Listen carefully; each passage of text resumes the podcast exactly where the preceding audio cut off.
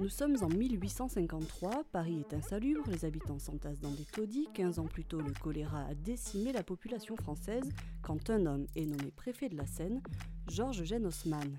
Il entame de gigantesques travaux qui vont assainir le réseau d'eau et transformer Paris en un décor de carte postale. Les liens entre l'histoire de l'urbanisme et celle des épidémies sont nombreux, alors en ce premier jour de déconfinement, on s'est demandé en quoi le Covid-19 pouvait lui aussi métamorphoser nos villes. Aziza Akmouche, chef de la division Ville, Politiques urbaines et développement durable à l'OCDE, est notre invitée. On voit des choses intéressantes qui émergent dans le cadre de ce que l'on appelle un peu cet urbanisme tactique, euh, comme par exemple euh, les actions qui poussent l'émergence d'un certain nombre de pistes cyclables. Bienvenue dans Laissez passer. Aziza Akmouche, donc bonjour. Pour commencer, c'est la même question rituelle pour tout le monde. Est-ce que vous pourriez me dire où est-ce que vous êtes confiné Je suis confinée chez moi, dans 60 mètres carrés, euh, dans le quartier des Batignolles, dans le 17e. Euh, en plein Paris. Vous êtes donc chef de la division Ville, Politique urbaine et développement durable à l'OCDE. Euh, niveau mondial, plus de 50% de la population vit en milieu euh, urbain avec des lieux de forte proximité dans les agglomérations. On pense aux marchés, aux transports en commun, aux lieux de sortie. On pourrait s'attendre euh, du coup à ce que les foyers de coronavirus se situent majoritairement dans les grandes agglomérations. Est-ce que ça a été le cas? Alors absolument, il est vrai que la carte des cas qui ont été euh, recensées et celles des agglomérations euh, urbaines coïncident euh, très fortement. D'une part, effectivement, parce que vous avez cette très forte densité et promiscuité dans les centres urbains. D'autre part, aussi parce que vous avez des infrastructures de santé qui permettent aussi de, de recenser les cas de façon plus systématique que vous ne pouvez le faire euh, euh, dans des euh, territoires plus ruraux. Donc c'est vrai qu'il y a ce, double paradoxe qui fait que les villes ont été, y compris dans les premiers clusters qui ont été développés autour de, du Covid-19, des, des, cibles de premier plan. les villes ont été donc des cibles de premier plan et ont eu aussi un rôle important à jouer dans les réponses face à cette crise sanitaire. Et l'OCDE, le 23 avril, a d'ailleurs sorti une étude qui recense, analyse des exemples de mesures prises par ces villes euh, pour faire face euh, à cette pandémie. En quoi est-ce que justement ces villes ont eu un rôle à jouer?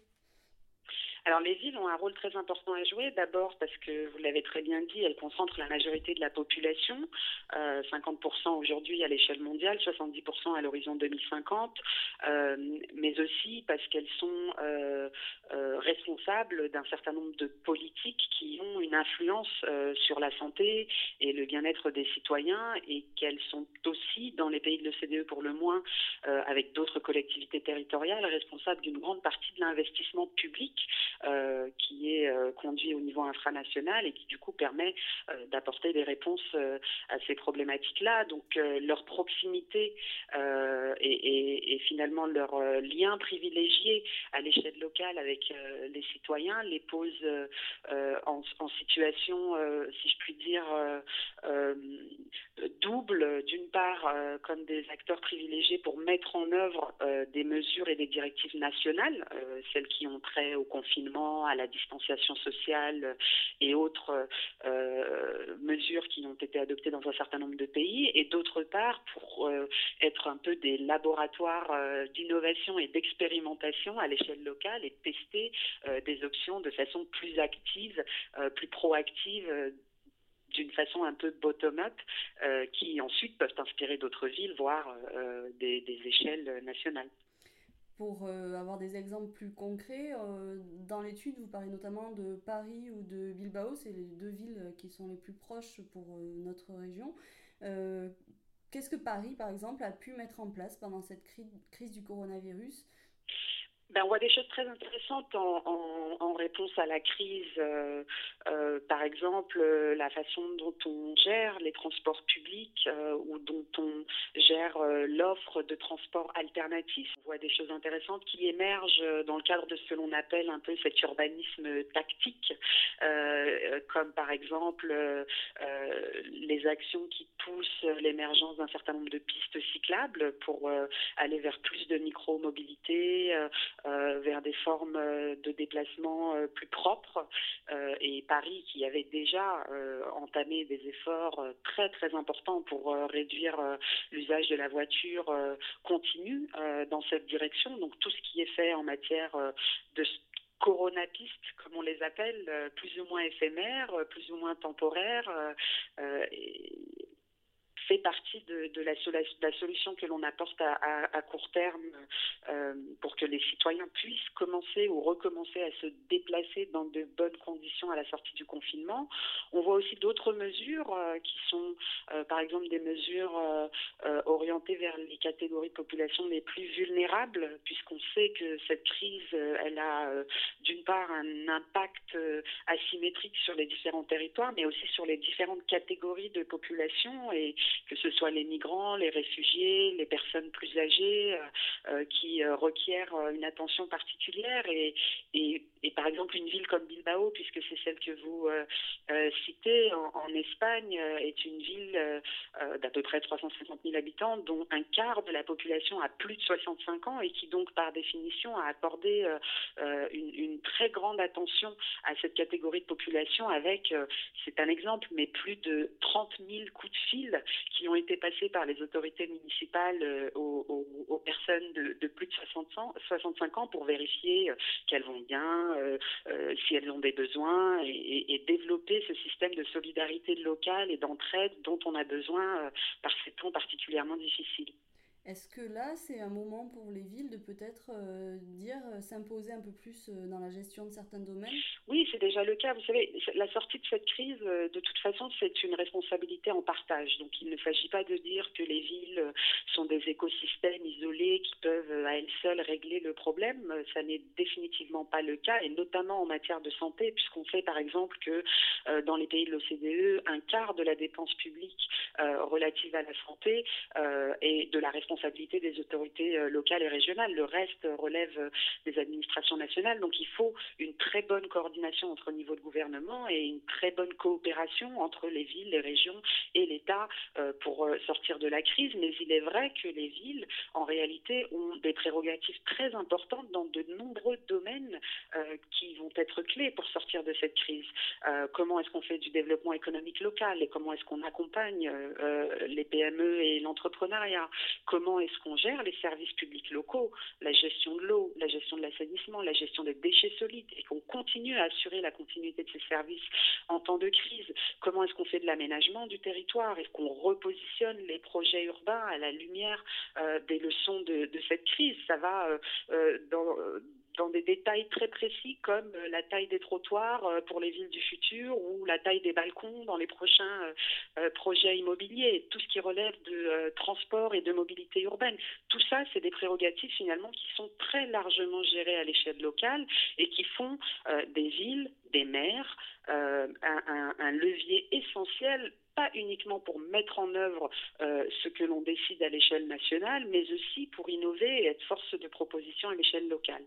Et là, on pense au deuxième tour des municipales qui n'a pas pu avoir lieu, qui va avoir lieu dans un contexte bien particulier. Ça, voilà, la proposition de nouvelles politiques, ça peut certainement modifier le scrutin.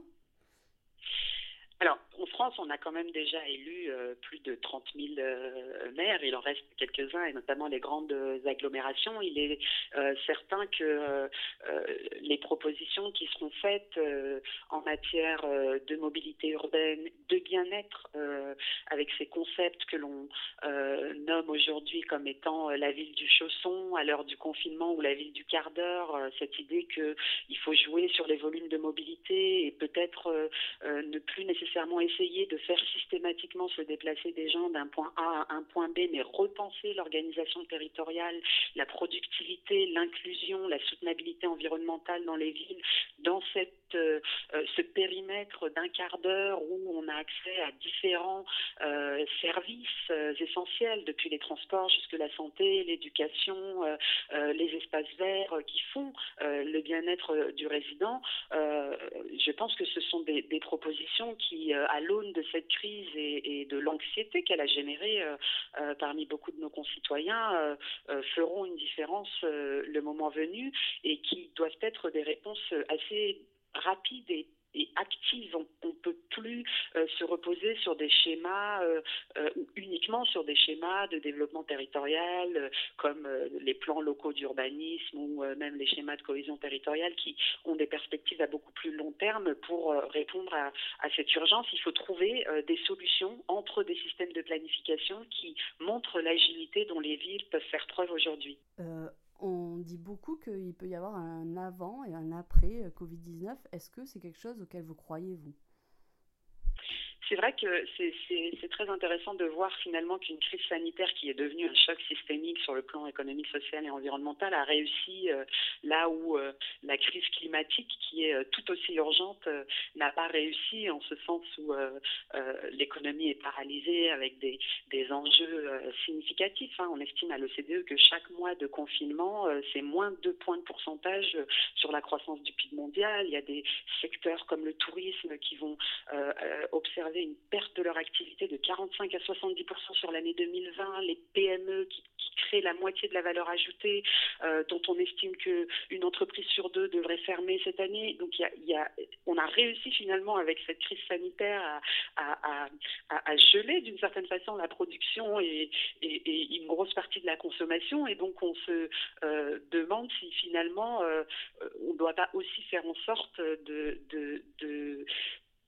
de réfléchir ou repenser complètement la façon dont on consomme, dont on produit, dont on se déplace euh, et et de ne pas reprendre nécessairement nos bonnes vieilles habitudes euh, à la sortie du confinement ou de, cette pandémie. Donc je pense que, que, les villes et les gouvernements nationaux, euh, dans cette logique un peu euh, de résilience à moyen et à long terme, se posent aujourd'hui beaucoup, beaucoup de questions. beaucoup n'ont probablement pas les réponses, mais en tout cas les deux, trois grandes, grands axes qui doivent être exploités sont, je le pense, dans l'esprit de beaucoup. Euh, comment est-ce qu'on se déplace, comment est-ce qu'on consomme, comment est-ce qu'on produit euh, et comment est-ce qu'on construit ensemble euh, cette résilience face à, des chocs. Aujourd'hui c'est sanitaire, demain ce sera économique, après-demain ce sera peut-être un virus ou une attaque, une cyberattaque, mais, mais la préparation à ces chocs est à mon avis quelque chose qui me laisse penser qu'il n'y aura pas de retour à la normale. Pour finir, il y a une question qu'on pose à tous nos interlocuteurs. Est-ce que vous auriez un film, une musique ou un livre à nous conseiller en cette euh, période? Bah, je, en ce moment, je lis euh, Capital et idéologie de, de, Piketty. Je pense qu'il faut au moins un confinement pour, euh, pour pouvoir euh, absorber les 1000 pages de ce bouquin que je trouve assez remarquable pour rappeler un peu les de, la jeunesse des inégalités. Je pense que le, le, premier combat qui ressort finalement de, cette crise, c'est vraiment celui des inégalités. On sait que certains certaines catégories de population vont être extrêmement affectées par euh, ce qui se passe aujourd'hui, mais aussi, au-delà des plus vulnérables, une classe moyenne euh, qui va euh, mettre beaucoup de temps à, se remettre. Et je pense que, des ouvrages comme ça qui retracent 300 ans d'histoire économique et qui expliquent comment est-ce qu'on doit repenser un modèle capitaliste plus juste sont tout à fait appropriés à cette ère de la distanciation sociale où on peut prendre peut-être un peu plus de hauteur. Merci beaucoup. Merci à vous. Et vous pouvez retrouver tous nos podcasts sur nos applications et le site sudouest.fr.